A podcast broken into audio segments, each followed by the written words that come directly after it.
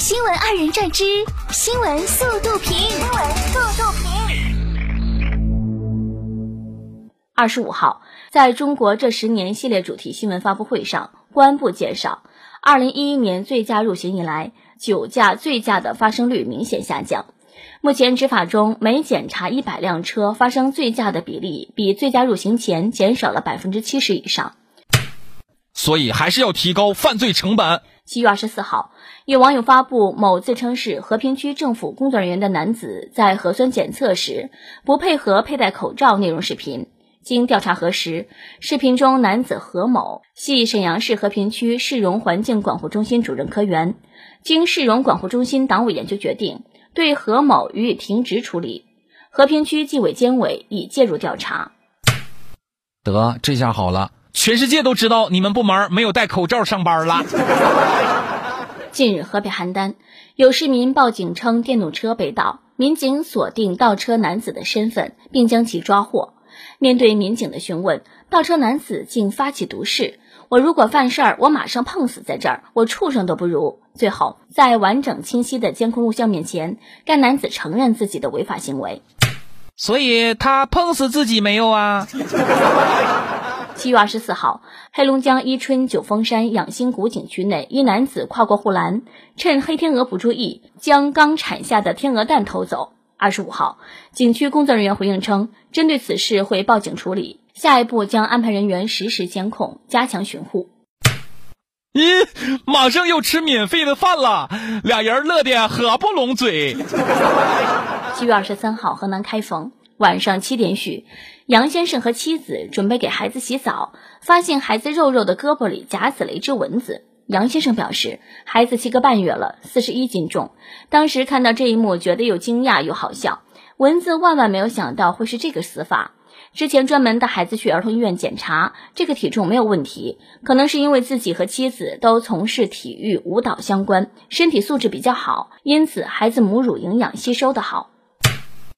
大户人家的孩子就是不一般，你看看养的都跟米其林似的。七月二十四号，湖南娄底姐姐婚礼现场，弟弟一路空翻送上戒指，赢得满堂喝彩。视频发布者表示，因为弟弟练武就出了这个主意。弟弟在现场空翻时候氛围非常好，大家很惊讶。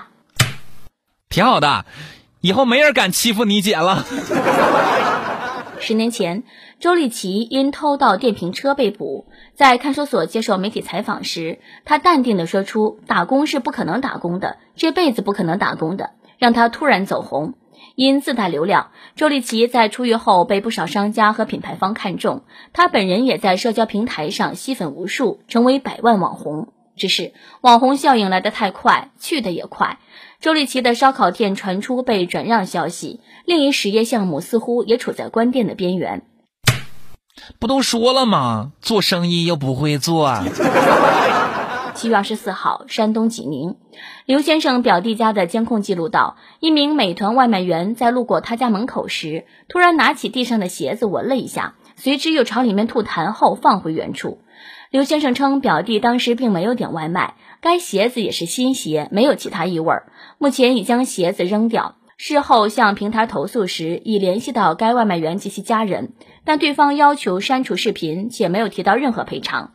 对此，刘先生表示，遇到这样的事觉得特别恶心，对外卖存在的隐患十分堪忧。外卖员送餐，路遇一缕，嗅之，呃，退之。七月二十三号，河南许昌。妻子发视频称，丈夫花九点九元网购了六十瓶混装饮料，拆开快递一看，妻子被震惊了，还没小拇指大。视频中，桌上放着各类品牌的饮料，都非常迷你。妻子一一介绍饮料，有雪碧、芬达、农夫山泉、可乐等。妻子放在手中，只有两节指头长。妻子称看完后一脸懵，为此怒怼了丈夫一顿。哇，九点九元买这些？太值了！近日，大连网友发布一段视频：地铁三号线上，一位大妈旁若无人的横躺在地铁座位上，期间还在玩手机。网友评论表示，大妈下车跑得比自己还快。就是脸大，你能咋的？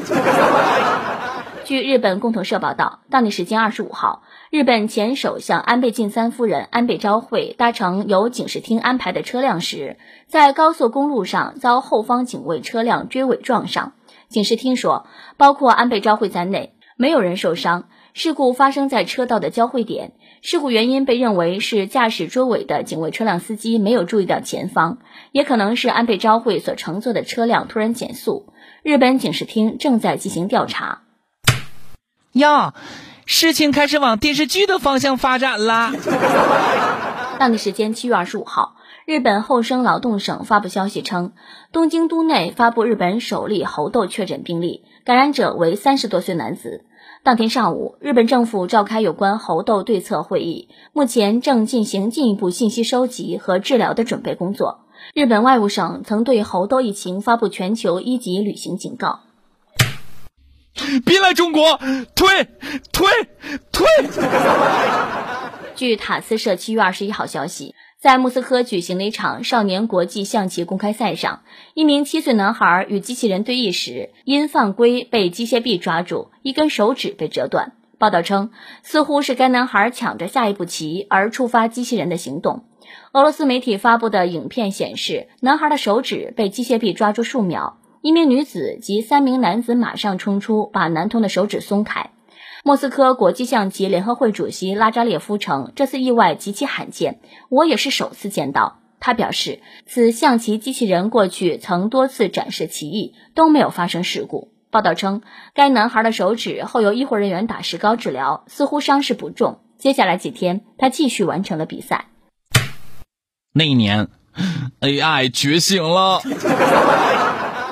据德国柏林动物园官方消息，日前，吕德大熊猫娇庆迎来了十二岁生日。为此，柏林动物园在官方社交媒体上发布了一段视频，祝娇庆生日快乐，一切顺利。视频中，十二名身着西装的男高音一展歌喉，为娇庆唱了一首特别的生日快乐歌。